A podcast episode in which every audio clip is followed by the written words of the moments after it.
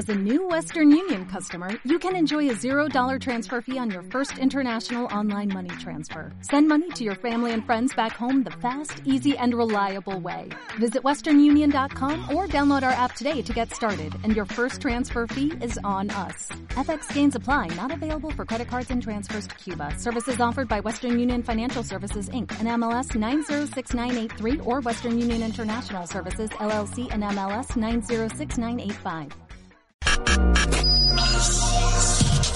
Estrategia Intelectual presenta el programa Planeación Intelectual con el conductor Vicente Ortiz Justice. Comenzamos.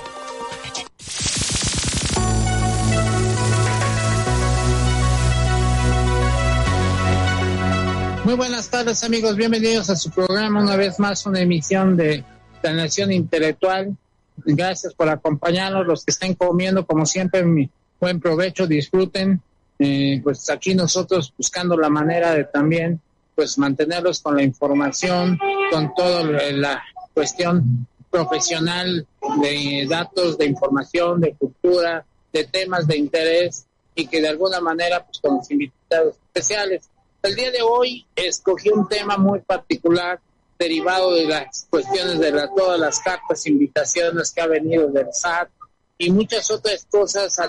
que se han eh, de alguna manera generado con diferentes métodos de revisión de parte de la autoridad, en la cual pues este hemos de alguna manera percibido que de una u otra manera pues se están eh, traspasando o, yo diría más bien transgrediendo derechos en el sentido de los mecanismos de revisión que está teniendo la autoridad. Ya de por sí nuestra querida reforma fiscal para el año ejercicio 2022 y las posiciones que están optando en caso de revisiones, pues están de alguna manera optando por los caminos más rentables de la autoridad, como es el congelamiento de, cuentas bancarias, el, bloquear los sellos digitales para la emisión de facturas y todo ello nos lleva, pues desgraciadamente, a la inhibición de poder seguir realizando actividades y en cierto modo generando los problemas. ¿De qué manera trato de decir los problemas? Pues primero, antes de, tomar el tema de este de derechos humanos en materia tributaria, pues hay que imaginarnos que cuando nos bloquean un sello, nos congelan una cuenta, ¿qué ocasiona? En primera instancia no disponemos de los recursos. En primera instancia no podemos facturar a cliente y como consecuencia no podemos cobrar. Al no poder hacer ningún pago, eh, caemos no solamente no poder cumplir con la obligación fiscal, también eh, se nos truncan todos los compromisos que tengamos con pago a proveedores y si no pago al proveedor, el proveedor no me surte y por consiguiente no cumplo con el cliente. Entonces tengo un incumplimiento con el proveedor, tengo un incumplimiento con el cliente. Y si la ponemos más dramática, también tengo un problema porque no puedo cubrir la nómina de mi persona. Lo cual, con una situación de carácter tributario inconstitucional en cuanto al bloqueo de las cuentas bancarias y en cuanto a la suspensión de los sellos digitales, me va a generar que yo tenga una serie de incumplimientos y que me va a generar posiblemente una serie de demandas de carácter mercantil y de carácter civil ante diferentes personajes. Si yo incumplo con proveedores, me va a demandar el proveedor. Incumplo con el cliente, me va a demandar el cliente. Si incumplo con mi pago de nóminas, me va definitivamente a demandar laboralmente a los trabajadores incumplo con el pago del seguro social porque no tengo, no puedo usar los recursos, voy a tener sin duda alguna inmediatamente el embargo del seguro. Entonces, el incumplir con una autoridad sendaria en materia de impuestos federales, no nada más ese es el daño que me pueda yo ocasionar, ni los costos, ni gastos de actualización, ni multas y sanciones que el SAT pudiese imponer, sino que me voy a enfrentar a una serie de demandas de índole mercantil, civil y laboral que me pueden llevar inclusive no solo a ser demandado, sino que al cumplir o al ser sancionado con todas las penas convencionales, simplemente me cierren el negocio o se acabe el negocio. Con lo cual voy a, me van a inhibir el poder tener el ejercicio de poder dedicar a la actividad que yo quiera, derivado de las sanciones tan elevadas derivado de los conflictos con terceros que yo tenga, derivado de las sanciones, derivado de la actualización del incumplimiento que yo tenga que, que pagar. Y no, no cansados con solo eso, con ese efecto también voy a tener problemas, que cuando es el caso de congelación de cuentas bancarias, la autoridad pues está lleno en todas las cuentas donde firme el representante legal o la persona a la que se le está congelando la cuenta por incumplimiento fiscal y empiezan a bloquear todas las cuentas donde de alguna manera el firme, aunque jurídicamente no tengan una relación, ni siquiera sean partes relacionadas con las demás empresas. ¿Esto qué quiere decir? Yo invierto en dos empresas, o en una simplemente invierto y en la otra simplemente soy un administrador, pero en ambas firmo las cuentas, van a afectar el, bloqueo de la cuenta bancaria ante la otra empresa donde yo presto mis servicios o donde yo soy actor. Eso va a representar una serie de violaciones esferas jurídicas. Ahora, si partimos con la cláusula de exclusión del artículo 5A del Código Fiscal de la Federación, la concatenación de las siete leyes fiscales penales que se están conjuntando derivado del artículo 113 bis del Código Fiscal de la Federación, como es el hecho la ley de lavado dinero, la ley contra la delincuencia organizada, la ley de de dominio, el Código Nacional de Procedimientos Penales, el Código Penal, el propio Código este, Fiscal de la Federación y de paso la Ley de Seguridad Nacional, pues juntamos siete leyes normativas de índole federal que van a concatenarse para impactar y generar los efectos jurídicos sancionadores a un contribuyente derivado de la presunción, de la suposición y de la subjetividad de que está realizando actos ilícitos con el propósito de defraudar al fisco. Entonces, si sumamos todas esas consecuencias, lo que es la política tributaria que se pretendía para el 2022 al ofrecer un régimen simplificado de confianza que representaba, por un lado, la supuesta simplificación o facilidades administrativas, por un lado, un impuesto totalmente mm, competitivo a nivel internacional con una tasa máxima 2.5 a las personas que tengan menos de 3 millones y medio de pesos, lo cual implicaba que con una tasa tan baja, pues en un momento dado invitar a la gente, invitar a la informalidad, a que ya no sea tan informal, considerando que de no pagar cero, pagar un 2.5, pues no se convertía eso en una situación grave se convertía en una situación, como quien dice, alentadora para que el informal se hiciera por, por un lado. Por otro lado, el hecho de ofrecer una simplificación en las tasas podría estimular la inversión de recursos en nuevos negocios e inclusive la mm, cuestión de tasas de régimen de confianza en el que se pagara con lo efectivamente ganado, considerando la diferencia entre ingreso efectivamente cobrado y gasto efectivamente pagado, ya no íbamos a pagar el impuesto sobre una base ficticia, sino sobre una base líquida de, dinero sobre efectivamente en el bolsillo, lo cual representaba que no iba a mermar la liquidez de las empresas cuando muchas veces tenían que pagar un impuesto sobre la renta por un, de un ingreso que no había entrado a sus arcas. Todo eso, pues podría decirse que era una especie de ventaja o de estímulo o de promoción a la inversión. Y por otro lado, pues, al haber una promoción a la inversión, al haber todas esas ventajas, pues era un estímulo no solamente a nivel nacional, sino a nivel extranjero, motivar la inversión en el país. Al aparentemente al ofrecer estos sistemas más ligeros, más que reales, en la forma de tributar, se podría decir como que daba mayor seguridad jurídica. Todo eso se venía planteando como la propuesta a la reforma fiscal 2022, sumado también a toda la cada vez más cerrados mecanismos para evitar la evasión o las estrategias o la defraudación fiscal con el propósito pues, de recuperar o de captar o de, o de incrementar la captación de impuestos derivado a una mejor fiscalización. Si vemos todos estos elementos, pues en teoría eh, resultaban en la propuesta, en la iniciativa y finalmente en, la aprobación de la ley de ingresos y presupuesto de ingresos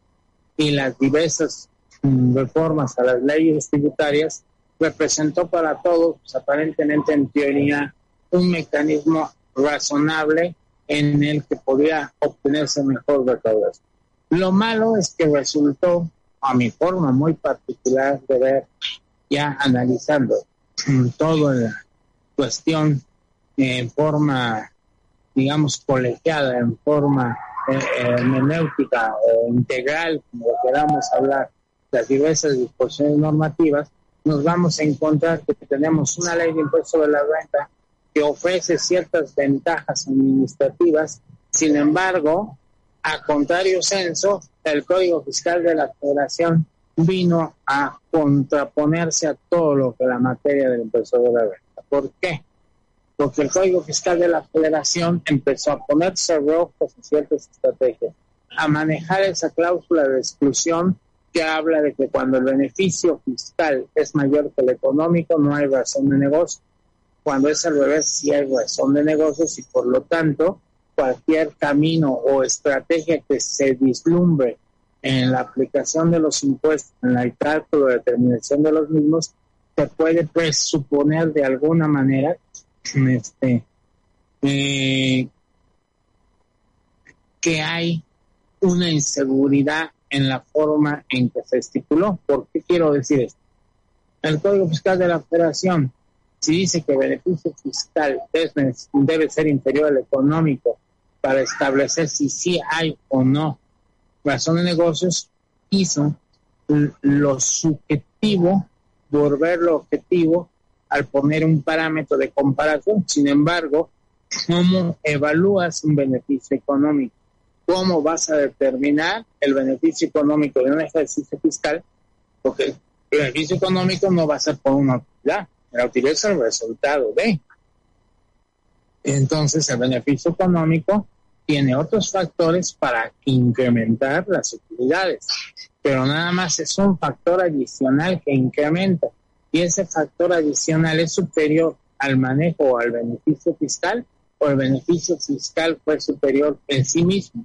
Entonces, evaluar en qué momento es uno mayor que el otro o cuál es el tope de beneficio económico, estamos hablando de una apreciación subjetiva, una presunción una suposición y posiblemente hasta una estimación. Todo eso son factores que no son precisos y al no haber precisión está en estado de indefensión el contribuyente para poder mm, a discutir o poder defender la postura de que si es o no un beneficio económico mayor que el fiscal o si en verdad existe un beneficio fiscal, si en verdad existe un beneficio económico. De ahí nos vamos a diferentes disposiciones en las cuales eh, el mecanismo del Código Fiscal de la Federación y la ley de, procedimiento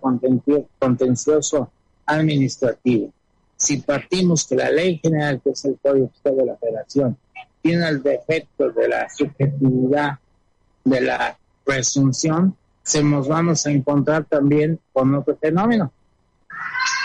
en el hecho de que entonces el propio código no me da una certeza jurídica, no voy a tener una seguridad jurídica y por consiguiente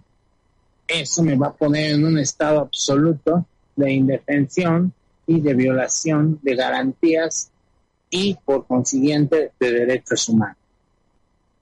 Y bien, pues son de las cosas que con el paso del tiempo, pues estamos este, de alguna manera este, puestas eh, en situaciones tan claras para poder este, de una o de otra manera pues entrar a una incertidumbre jurídica. Y si partimos que ese código trae esos defectos, pues a la hora en que utilicemos los medios de defensa jurisdiccionales, nos vamos a encontrar que va a haber violaciones a los derechos. Y quiero empezar con el derecho al debido proceso. todos tenemos a que si tenemos un poder judicial, un, unos juzgados que van a velar por la legalidad y por la justicia y de alguna o de otra manera se ven viciados por la incertidumbre de la subjetividad de la interpretación de las normas, evidentemente vamos a caer a un problema de un, de un indebido proceso. Y ese indebido proceso nos va a llevar, pues obviamente, posiblemente a una lesión de otra serie de derechos y consecuentemente una violación masiva de derechos humanos, una poca aplicación de las garantías para defender estos derechos humanos y llegará el momento en que en un momento dado todas estas violaciones pues terminemos presentando nuestra queja ante la Comisión Interamericana de Derechos Humanos y lo que es peor, que no los acate el gobierno y tengamos que llegar a la Corte Interamericana de Derechos Humanos en el Pacto de San José en Costa Rica para poder resolver lo que a nuestro derecho convenga y con la violación de la ¿Qué garantías tenemos? Y a veces la garantía también es un derecho. Si por un lado tengo nuestra constitución en la modificación del artículo primero constitucional del 10 de junio del 2011, en el que dice nuestro primero constitucional que toda persona gozará de los derechos y valores finales del hombre, de la esta y las garantías que esta constitución reconoce, estamos hablando ya no de un otorgamiento como marcaba ante la Constitución, sino una, una obligación intrínseca que tenía la Constitución de reconocer los derechos humanos que le pertenece al ser humano por el simple hecho de existir y de igual manera proteger sus derechos humanos en función de las garantías individuales. Esa modificación, estamos hablando en el 2011, o sea, no está lejos de una realidad de que previamente a esa fecha vivíamos en una cuestión, digamos, carente de reconocimiento de los derechos humanos en vía constitucional, cosa que nos hicieron saber los organismos internacionales y presionaron a México para estos cambios. Por eso la aplicación de los derechos humanos a partir de esa fecha y en materia tributaria en forma específica, que es nuestro tema del día de hoy, pues ahí no hay mucho precedente, pero evidentemente con todas estas violaciones que ahorita voy a denunciar de derechos humanos en materia tributaria derivado de las últimas reformas de las leyes fiscales vigentes, nos vamos a encontrar que la garantía y el derecho de la igualdad, la garantía y el derecho a la libertad, la certeza jurídica, la equidad, la proporcionalidad, la capacidad jurídica, la, eh, la capacidad contributiva, el debido proceso, la libre elección de la actividad que yo desee desarrollar, este, el derecho de audiencia, eh, el derecho al mínimo vital para la asistencia mía y de mi familia, se va mermando en la medida en que hay un trato igual, un trato desigual a iguales, en la medida de una carga impositiva gravosa, sin pensar en la capacidad contributiva de las personas. Es imposible que una persona, o es inverosímil decir que una persona que obtiene los mismos ingresos y que nada más por el hecho de pertenecer a una sociedad mercantil o una persona moral, ya no pueda tener el régimen certificado de confianza y tenga que irse a una tasa máxima de 35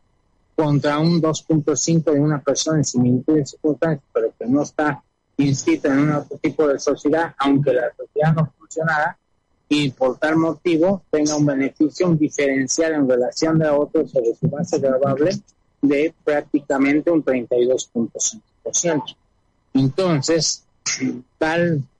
disparidad ante igualdad de, de, de capacidad contributiva pues es prácticamente una trato desigual a iguales. Y muchas veces, para el colmo de males, y haciendo una énfasis en particular, muchas veces el que tiene la carga impositiva mayor es el que paga renta, el que tiene más hijos, el que tiene más gastos. Y el que tiene el beneficio de haber estudiado de confianza, a lo mejor es soltero, tiene casa propia y no tiene hijos y, sin embargo ese tiene un 2.5 como tasa máxima y, tienen 35. O sea, no solamente hay una desigualdad ante la ley, no se contempla la capacidad mm, contributiva de la persona, ni las características de situación técnico-jurídica en que se encuentra. Entonces, todo ello nos lleva a que durante el camino y con los precedentes que se van generando al día de hoy, pronto no solamente estaremos viciados de una carga de trabajo en materia de juicio de nulidad y obviamente como consecuentemente en el amparo, sino que se va a iniciar una cadena, creo yo, del caminito a utilizar nuestra defensa definitivamente a través de la Comisión Interamericana de los Derechos Humanos. Bueno, amigos míos, hoy normalmente estamos en el estudio, en mi estudio, transmitiendo y enlazándome con nuestros invitados especiales. El día de hoy rompió un poquito la tradición y bueno, pues, bueno, ya no es nada más, se ha hecho otro, pero el día de hoy nos trasladamos a un restaurante hermoso de la Ciudad de México, por el norte de la Ciudad de México, donde, pues,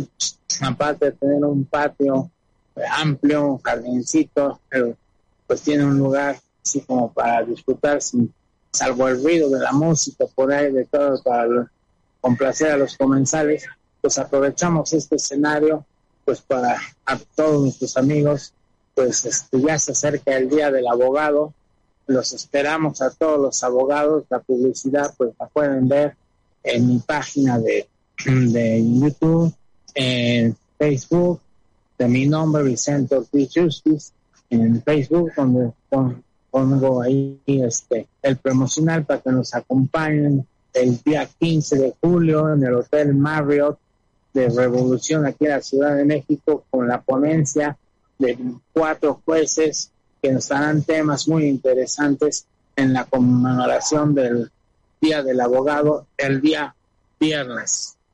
Es viernes 15 de julio. Los esperamos al Hotel Marriott. Es desayuno, conferencia en la cual tiene un costo de 700 pesos con un buen desayuno, buenas ponencias y sobre todo la interacción con diversos profesionales en el derecho en sus diferentes áreas especiales que tendremos ahí la oportunidad de convivir y pues ojalá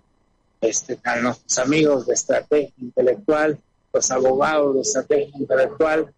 tengan la, tengan la oportunidad de acompañarnos, repito, el 15 de julio 9 de la mañana en el Hotel Marriott de Revolución, o sea, Revolución y Viaducto, a dos cuadras hacia el sur, se encuentra el Hotel Marriott. El desayuno cuesta 700 pesos. El promocional lo pueden ver en mi página de Facebook. hoy mismo lo voy a volver a poner para que está a todo público, para que ahí esté el número de cuenta, a favor de estar, este, reportar el pago con su nombre para la lista de asistencia para nuestro evento. Los esperamos con mucho gusto en su compañía con nosotros. Bueno, después de este diario cultural y mi, mensaje parroquial, pues regresamos a este tema, ¿no? Los derechos humanos en materia tributaria, la realidad no hay mucho precedente, pero va a ser una lucha por una violación, sobre todo a, a la violación al principio de igualdad, al derecho de igualdad, la violación de la garantía de igualdad, de libertad, de equidad, de proporcionalidad, de capacidad contributiva y de debido proceso, son los que van a, de alguna manera, este, prevalecer en el queja y reclamo que se haga ante la Comisión Interamericana de y bueno, pues como diciendo, cambiando de escenario, pues aquí nos atienden y pues nos invitan para brindar con ustedes el día de hoy, pasar un momento agradable de descanso y para mí un placer de platicar con todos ustedes, pues con una copito de vino que me hice en favor de regalar aquí en el restaurante El Nopalito, al norte de la Ciudad de México. Ya estoy haciendo publicidad, pero por la invitación y la cortesía, pues se devuelve, pues estamos por aquí, estamos haciendo el campo del escenario de este lugar, pues muy agradable, pintoresco, totalmente comida mexicana.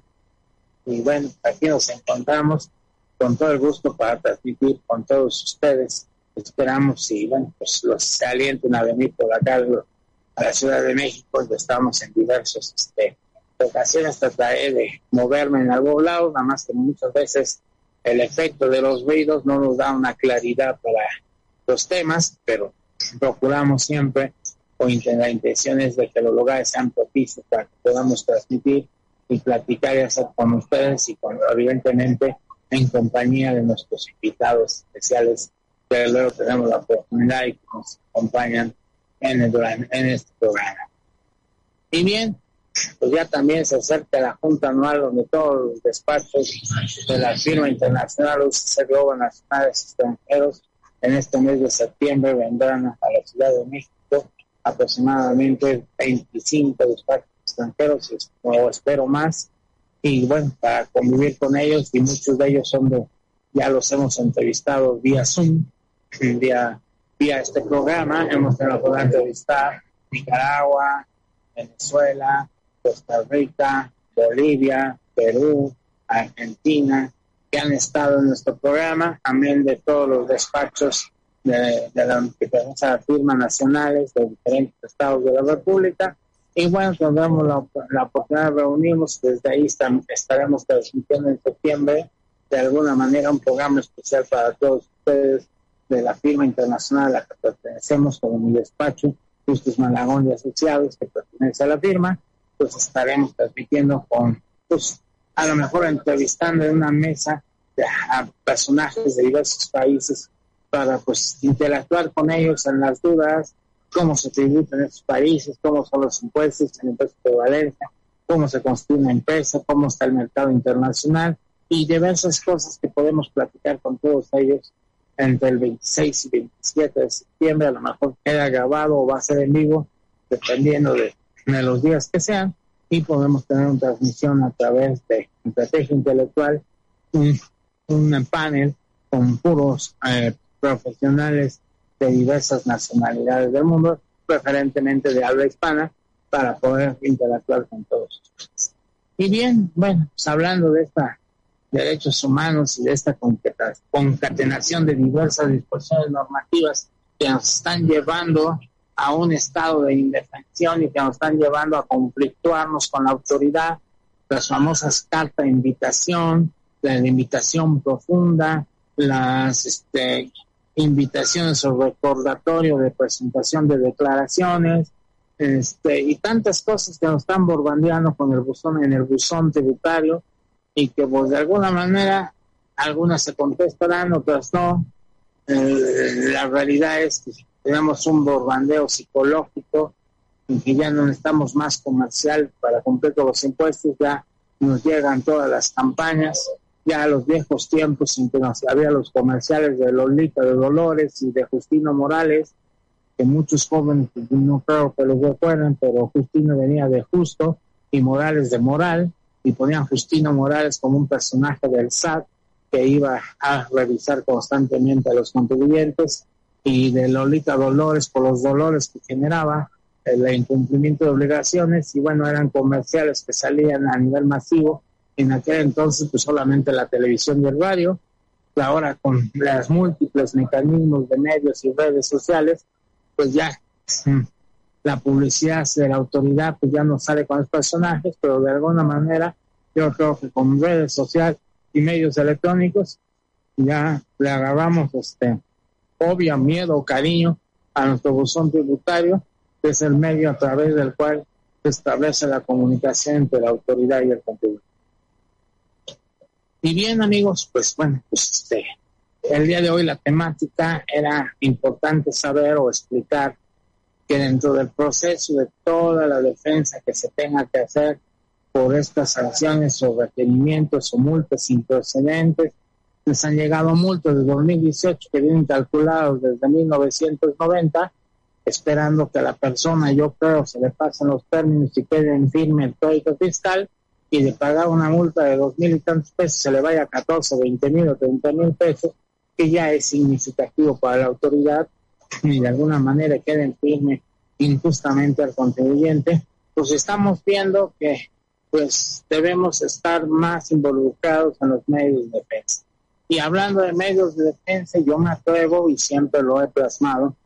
que hay medios de defensa a través del contador público y los medios que evidentemente son imprescindibles y único personaje que puede representarnos, que es el abogado. Entonces, en materia del control público, hay que familiarizarse, estaremos a título personal y si estrategia intelectual lo permite, hacer cursos en materia de talleres de recursos de revocación, recursos de inconformidad, taller de juicio de nulidad, del amparo, de la queja ante la Comisión de Derechos Humanos y finalmente pues el, la, el reclamo oficial al no acatar el Estado mexicano las recomendaciones de la Comisión Interamericana de Derechos Humanos, pues lleguemos a la Corte Interamericana donde se procese ya y se sancione al Estado mexicano por no acatar las recomendaciones y por su responsabilidad en la violación de derechos humanos en materia tributaria. Entonces, este, pues hay que analizar, yo creo que en pláticas posteriores, en algún otro programa, eh, lo dedicaré precisamente para enunciar todos los artículos constitucionales que tienen en un momento que ver con principios y derechos en materia tributaria que los estaremos analizando en un próximo programa. En este programa simplemente era transmitir que derivado de tantos conflictos, conflictos que se están presentando con los diversos tipos de notificaciones, invitaciones o reuniones que tiene la autoridad, pues hay que atender que van a estar a flor de piel los recursos administrativos el juicio de nulidad, el amparo, etcétera. Y yo hago hincapié que aunque no es de carácter jurisdiccional, sino internacional, pues el reclamo del daño y perjuicio y de la violación de derechos humanos para la reintegración o la eh, del propio derecho y de sus consecuencias al ciudadano mexicano por la violación de sus derechos a través de una sentencia de la Corte Interamericana de Derechos. Entonces, ese proceso, ese caminito que sin duda alguna se va a empezar a recorrer partiendo de los recursos administrativos y después a los tribunales y después en forma jurisdiccional con el Poder Judicial y pues llegando hasta las Cortes Internacionales de una u otra manera para poder buscar la protección de nuestros derechos humanos afectados por la excesiva, la imprudencia, las trascendentales multas, sanciones está imponiendo la autoridad que de una manera inhiben a tal grado que pueden destrozar una empresa y perjudicar la economía de una nación, porque de alguna manera si por cualquier diferencia le cancelaran los sellos y no pudiesen facturar las personas,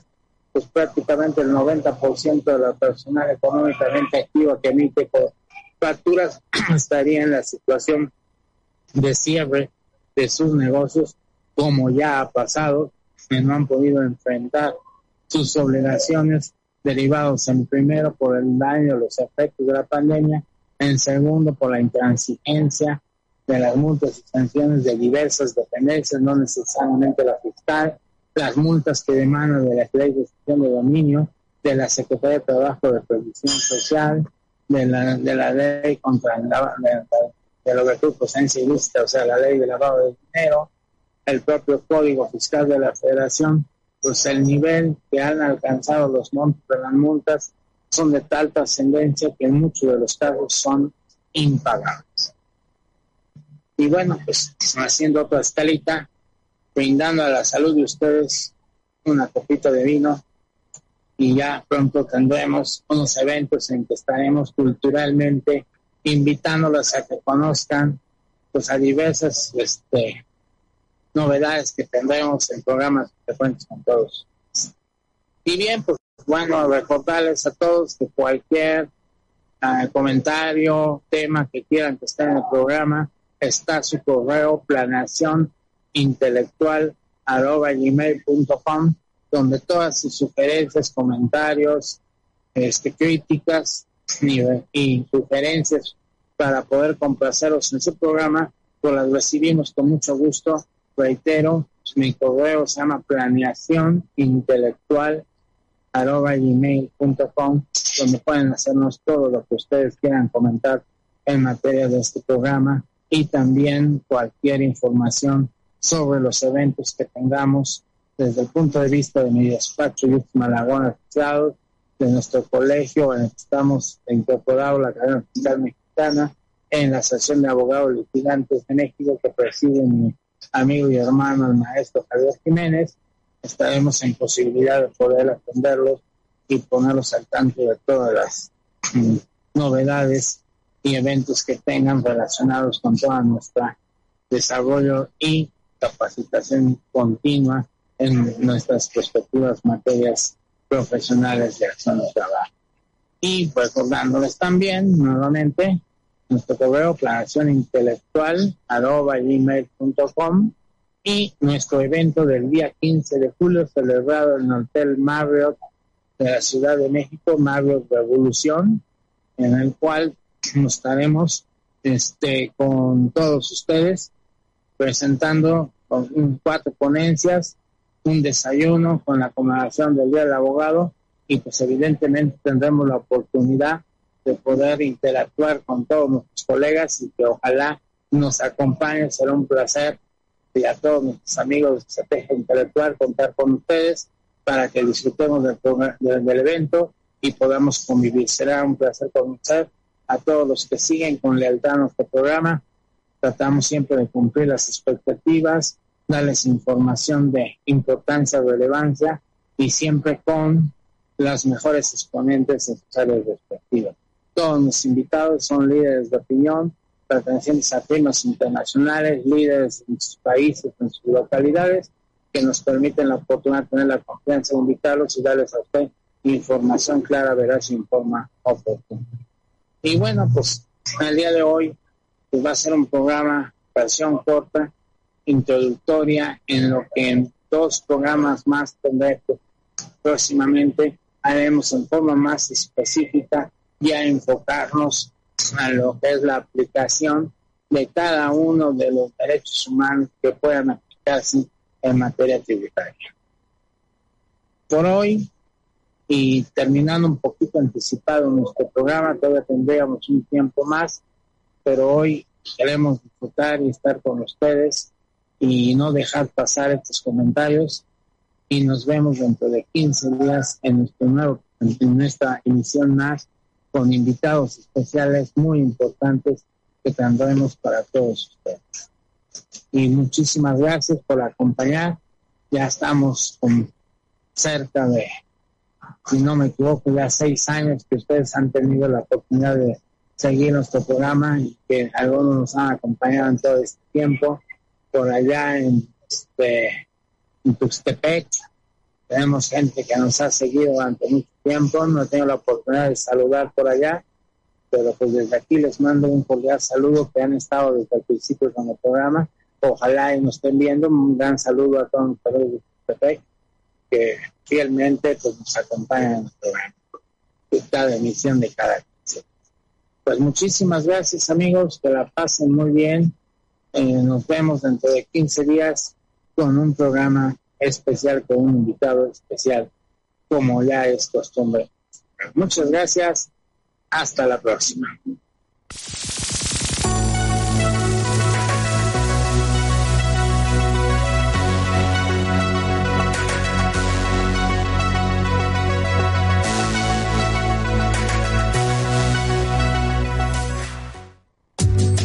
Gracias por escuchar la emisión del programa Planeación Intelectual. Sigue escuchando Estrategia Intelectual Radio.